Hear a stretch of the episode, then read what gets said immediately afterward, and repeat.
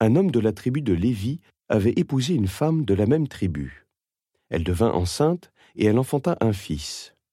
Voyant qu'il était beau, elle le cacha durant trois mois.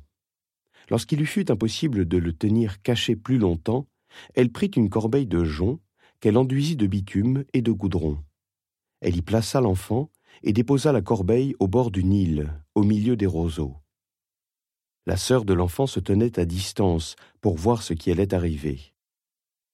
La fille de Pharaon descendit au fleuve pour s'y baigner, tandis que ses suivantes se promenaient sur la rive. Elle aperçut la corbeille parmi les roseaux et envoya sa servante pour la prendre. Elle l'ouvrit et elle vit l'enfant. C'était un petit garçon. Il pleurait. Elle en eut pitié et dit C'est un enfant des Hébreux. La sœur de l'enfant dit alors à la fille de Pharaon Veux-tu que j'aille te chercher parmi les femmes des Hébreux une nourrice qui, pour toi, nourrira l'enfant?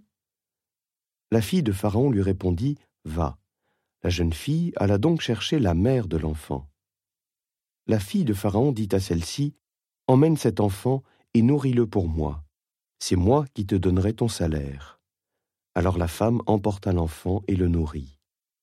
Lorsque l'enfant eut grandi, elle le ramena à la fille de Pharaon qui le traita comme son propre fils.